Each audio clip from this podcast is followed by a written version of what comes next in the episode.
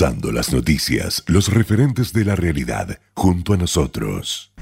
Y usted sabe que la festividad de Hanukkah es esta festividad donde unos pocos pudieron contra los muchos, una festividad donde un poco de luz puede disipar mucha oscuridad.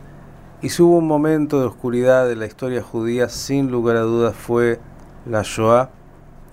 Y vamos a hablar con un gran amigo, quien es hoy el referente máximo del Museo de la Shoah, el Museo de Yad Vashem en Jerusalén. Dani Dayan, ¿cómo estás? Un placer de saludarte. Hanukkah Sameach. Hanukkah Sameach, un placer siempre estar con ustedes. Veo que estás viajando por algún lugar y es eh, un privilegio verte. Dani. Así es, viajando de Jerusalén, de Jerusalén a Tel Aviv. Ah, muy bien, entonces vas a pasar por Modín en el camino. ¿Por qué tiene tanto que ver con Hanukkah? Bueno, la verdad que no, optamos por la ruta número uno y no la 433, 443 eh, que pasa por Modín, pero todo es parte de Israel.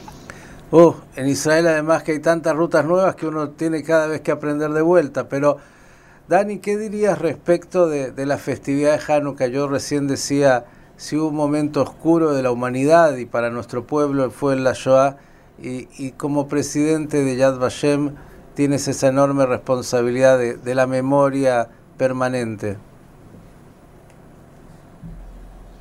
Así es, eh, ante todo, eh, uno de los legados de la Shoah es sin ninguna eh, duda la importancia de la independencia, de la soberanía de la nación judía en nuestro en, nuestro territorio, en Eretz Israel.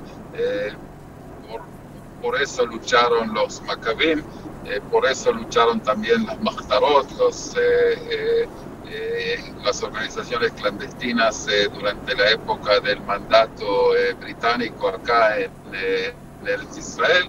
Y nosotros que pertenecemos a la generación que tiene el privilegio de vivir en una época en la cual hay una Medinat Israel, un Estado de Israel independiente, soberano, fuerte, eh, es realmente un privilegio, es una de las enseñanzas de la Shoah, eh, cuánto tenemos que, luchar para, para mantener esa independencia, esa soberanía.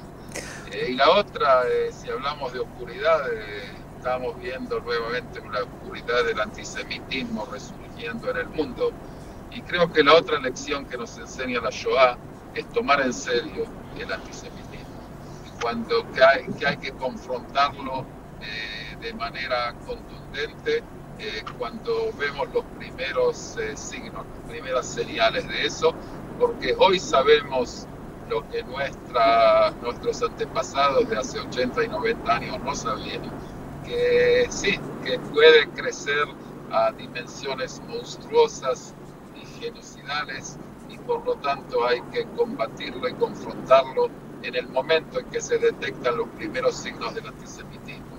Eso se refiere a grupos en la sociedad, eso se refiere también a gobiernos y regímenes que amenazan con la aniquilación del Estado judío estos días, como el régimen en Teherán. Eh, hay que tomarlo en serio. El que, el que eh, anuncia que nos quiere matar, eh, hay que creerlo. Eh, dijiste esto y claro, uno recuerda que el antisemitismo comienza con expresiones, con palabras de odio y termina en acciones. Creo que eso también vale la pena decirlo, ¿no?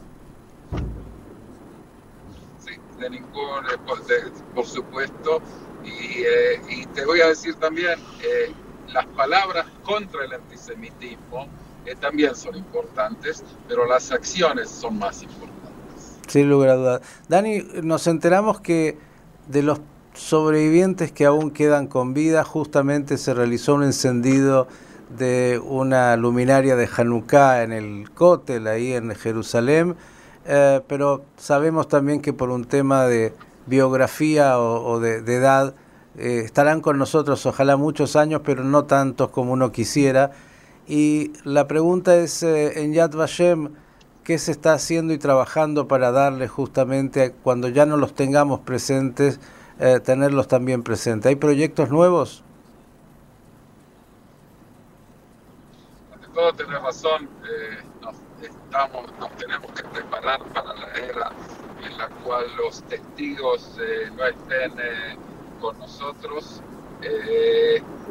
esperemos que esa era eh, llegue dentro de mucho tiempo, pero tenemos que ser realistas. La verdad que hoy la objetividad es eh, impresionante en el próximo en la próxima ceremonia de, de Yom HaShoah en Yad Vashem en el 2022, en abril del 2022, entre los sobrevivientes que van a encender las eh, torchas, las velas de, para, de recuerdo a los 6 millones, los 6 sobrevivientes, hay varios que ya se acercaron inclusive pasaron eh, los 100 años de edad, inclusive una sobreviviente judía de, Holanda que, ya cumplió 105 años y todavía está, gracias a Dios, en condiciones de, prender una, eh, vela.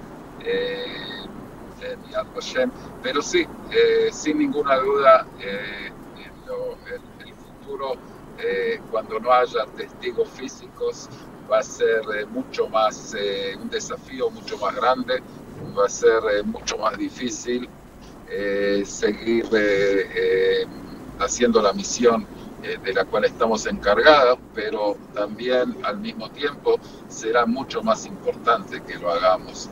Y por lo tanto, nosotros vamos a ser los testigos, los documentos van a ser los testigos, las, los testimonios eh, grabados eh, en video y en eh, otros métodos van a ser los testigos.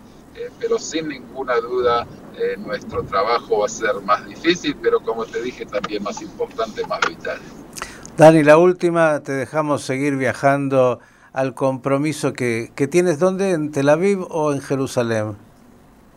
Ahora estoy en camino a Tel Aviv. Camino a Tel Aviv. Bueno, es un ratito, cada vez es más rápido, eh, excepto el tránsito a veces, ¿no? El tráfico cada vez peor. Sí, pero bueno, es porque viajas en auto. Si te vas en el tren rápido, en 27 minutos ya estás un poco menos. Pero eh, después hay que buscar estacionamiento en Tel Aviv, otro desafío. Exactamente. gracias a Dios, es, que sean esos los desafíos. Eh, por último, en, este tiempo que ya presides Yad Vashem, te ha tocado eh, acompañar a muchos dignatarios eh, que, llegan siempre a, cuando llegan a Israel, eh, bueno, y recorren el Museo de la Shoah, recientemente el presidente Duque y, tantos otros. ¿Algún momento que te haya parecido particularmente sensible? Me imagino tal vez las visitas también de los dignatarios de Alemania, me imagino que tiene un, potente mensaje. Así es, en realidad la primera visita oficial que recibí como presidente de Yad Vashem fue de la canciller de la primera ministra alemana, eh, Angela Merkel, que vino por sexta vez como primer ministro, como canciller a, a, Yad Vashem. Eh, que le organicemos una visita que ella llamó significativa. Eh, estuvo más de dos horas y media y lo que fue muy remarcable es que pidió que los últimos 15 minutos de su visita estar completamente sola, sin siquiera sin un agente de seguridad en el museo para reflexionar. Eh, y cuando salió del museo después de esos 15 minutos, yo la esperaba en la salida, en la terraza que se abre al panorama eh, estupendo de Jerusalén, de Jerusalén, se, ve, se podía ver la, la, emoción en su cara, en sus ojos, eh, eh, en todo. mañana, hoy, hoy recibí, esta semana recibí a algunos embajadores de habla hispana, el lunes recibí a la embajadora, a la nueva embajadora española, y hoy visito ya el embajador peruano, mañana tenemos, además de la, embajadora de El Salvador, también llega eh, algo que es eh, emocionante, que es muy significativo para mí, el nuevo embajador de los Estados Unidos, el judío Tom Knights, en su primer día eh, en, Israel, decidió visitar Yad Vashem, creo que también prenderemos con él las velas de Hanukkah. Dani Dayan, eh, presidente de Yad Vashem, gracias por estos minutos mientras eh, vas viajando a Tel Aviv. Hanukkah Sameach y que desde Israel siga Israel iluminando este mundo que tanto necesita. Muchas gracias Miguel y también eh, eh, lloviendo, lo que en Israel es una bendición. Sin duda, que sea Geshem eh, Braja, que sea una lluvia de bendición y buenas noticias. Dani Dayan, presidente de Yad Vashem, el Museo de la Shoah, con nosotros, eh, un lujo que nos hemos dado en este día, el tercer día de la festividad de Hanukkah.